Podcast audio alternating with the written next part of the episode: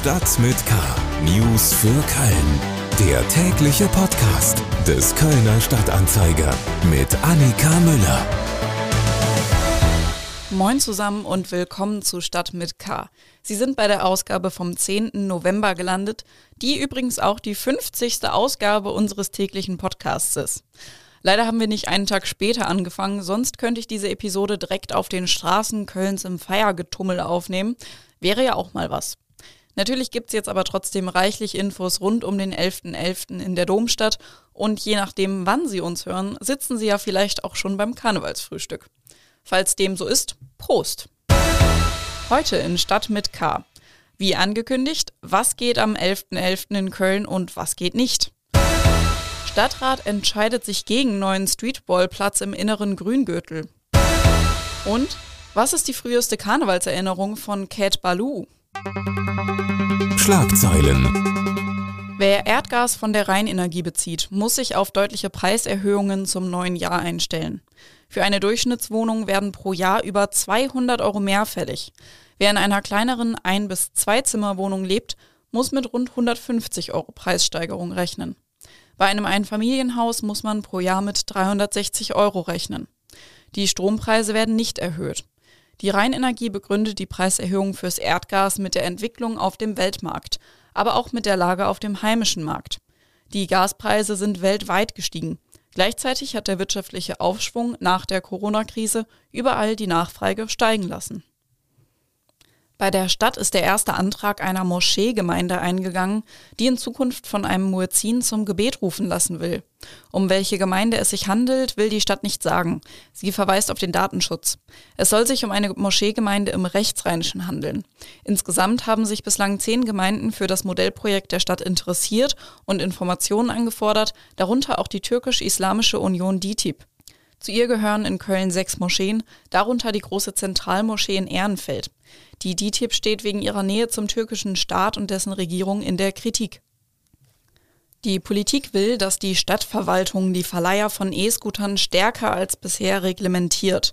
Zu diesem Zweck beauftragte der Stadtrat am Dienstagnachmittag mit großer Mehrheit die Verwaltung, eine Sondernutzungssatzung für E-Scooter-Anbieter zu erstellen. Diese Satzung, die der Stadtrat noch beschließen muss, ermöglicht es, von den Anbietern Gebühren zu erheben und verbindliche Qualitätskriterien festzulegen. So, jetzt kommen wir zu den Themen, die wir etwas ausführlicher besprechen wollen. Fastelavend. Kölle Alaf. Wir haben in den letzten beiden Episoden ja schon darüber gesprochen, dass die Stadt am Montag beschlossen hat, die 2G-Regel für alle öffentlichen Veranstaltungen am Sessionsstart vorzugeben. Und jetzt wollen wir nochmal für alle Last-Minute-Planer schauen, was, wie, wo eigentlich möglich ist. Dafür habe ich mir als Unterstützung meine Kollegin Anna Westgemper geholt. Die hat nämlich auch schon für unsere Printausgabe ein ausführliches Stück dazu geschrieben und ist bestens im Bilde. Hallo Anna. Hi Annika. Also gucken wir nochmal, wo genau gilt jetzt eigentlich die 2G-Regel?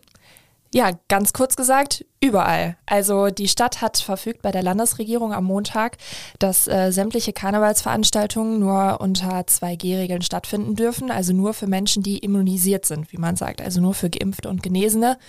Tests sind damit quasi nicht mehr möglich oder nur on top, da kommen wir ja vielleicht gleich nochmal drauf. Aber sowohl für alle Feiern in jeder Kneipe, Restaurant, als auch für die Feiern draußen, besonders in den Bereichen Altstadt und Züppicher Viertel, ist nur ein Zugang mit einem Impfnachweis oder einem genesenen Nachweis möglich. Wie wird das jeweils kontrolliert? Ja, das ist eine spannende Frage. Die Stadt konnte mir gestern äh, darauf noch nicht wirklich eine detaillierte Antwort geben, ob das mit der äh, Covid-Pass-Check-App äh, funktionieren wird oder ob das eine reine Sichtkontrolle ist. Ähm, es wird darum gebeten, also alle Feiernden werden darum gebeten, ihre Nachweise auf Papier oder in digitaler Form schon bereitzuhalten, sobald man sieht, dass es jetzt an die Kontrolle geht und die mehr oder weniger unaufgefordert ähm, zu zeigen. Und eine Ausweiskontrolle ähm, wird dann wohl auch stattfinden. Aber wie gesagt, ob das jetzt, ob da einmal drauf geguckt wird, wie wir das äh, sicherlich mittlerweile alle ganz gut aus dem einen oder anderen Restaurantbesuch kennen, oder ob da wirklich digital die Echtheit überprüft wird, das wird sich dann morgen zeigen. Grundsätzlich sind da ja bei Kneipen etc. die äh, Gastwirte selbst Genau. für zuständig. Aber wie läuft das denn auf der Straße, wenn ich jetzt zum Beispiel auf der Zülpicher feiern will?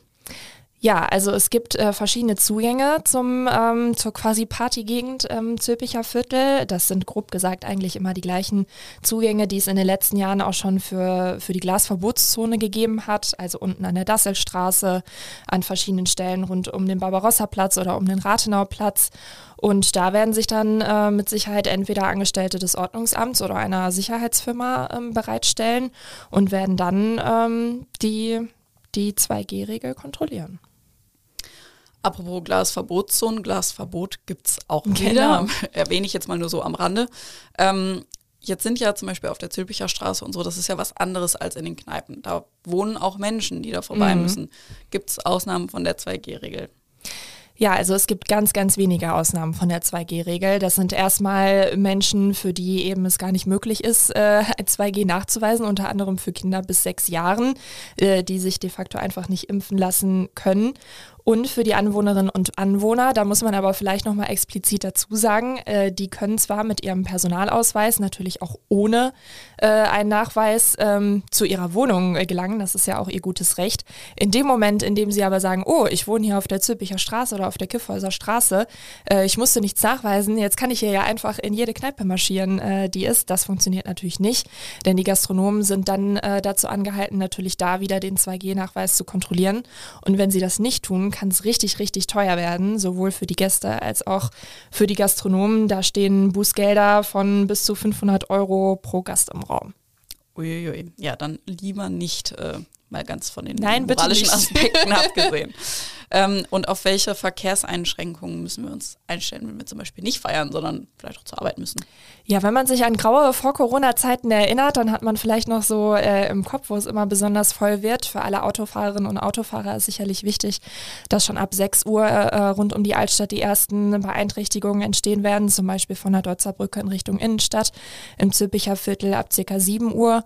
Und für alle, die auf die KVB angewiesen sind, ähm, würde ich mal sagen, ähm, Haltestelle Heumarkt, Rathaus, äh, das wird irgendwann schwierig, da wird nicht mehr gehalten und die Linie 9 wird natürlich umgeleitet, nicht über den Zülpicher Platz und auch am Barbarossa-Platz sollte man eher vermeiden auszusteigen und da vielleicht auf den Rudolfplatz ausweichen. Und am besten ein bisschen mehr Zeit einplanen als Das sonst. in jedem Fall. Wir und viele weitere Reporter sind dann morgen auch draußen unterwegs, äh, im Podcast auf ksta.de und natürlich am Freitag auch in der Zeitung sowie auf unseren Social-Media-Kanälen halten wir Sie dann auf dem Laufenden, was in Köln beim Sessionsstart so los ist. Köln. Klimaschutz geht nicht ohne Verzicht, auch wenn uns im Wahlkampf mancher Politiker das Gegenteil weismachen wollte. Vor einer schwierigen Abwägung stand auch am Dienstag der Kölner Stadtrat. Ein Unternehmen wollte der Stadt und den Kölnern einen schicken neuen Streetballplatz im inneren Grüngürtel spendieren. Die Verwaltungsspitze wollte das Geschenk annehmen. Die Ratsmehrheit aber nicht. Das Ratsbündnis von Grünen, CDU und Volt stimmte gegen die Beschlussvorlage der Verwaltung. Fast eine halbe Million Euro für ein neues Sportangebot hätte ein Schuhhersteller spendiert. Die Ratsmehrheit wollte sie aber nicht. Mein Kollege Helmut Frankenberg ist mir jetzt per Internet zugeschaltet. Hallo Helmut. Hallo. Wie muss man diese Entscheidung des Stadtrates bewerten? Ja, das ist tatsächlich eine sehr bemerkenswerte Entscheidung, finde ich, die da gefallen ist. An dem Beispiel kann man sehr schön deutlich machen, was es konkret bedeutet, wenn man alles dafür tun will, die Versiegelung von Flächen in der Stadt zu verhindern. Es ist ja so, die Menschen mögen die Sportangebote im Freien. Es gibt Spielplätze, Bolzplätze, Slacklines oder Tischtennisplatten. Und an dem Ort, um den es da hier im konkreten Fall ging, zwischen Vogelsanger und Venloer Straße, gibt es ja im Grüngürtel sogar einen Tennisplatz für jedermann sowie einen umgebauten ehemaligen Hubschrauberlandeplatz, auf dem man Basketball spielen kann. Allen gefällt das. Schließlich ist der Grüngürtel ja auch für Freizeit und Erholung angelegt worden. Aber nun ändern sich eben die Zeiten und nicht alles, was gefällt, ist mehr möglich. Das Ratsbündnis hat sich aus Gründen des Umwelt- und Klimaschutzes gegen ein großzügiges Geschenk und damit auch gegen die Interessen von vielen entschieden, die sich über so einen Platz sicher sehr gefreut hätten. Die Grünen sagen, man habe eine massive Versiegelung einer Grünfläche verhindert. Wie massiv wäre sie denn gewesen, wenn man den neuen Sportplatz erlaubt hätte? Massiv ist sicher übertrieben, finde ich. Die Verwaltung hatte vorgeschlagen, diesen alten Hubschrauberlandeplatz umzubauen.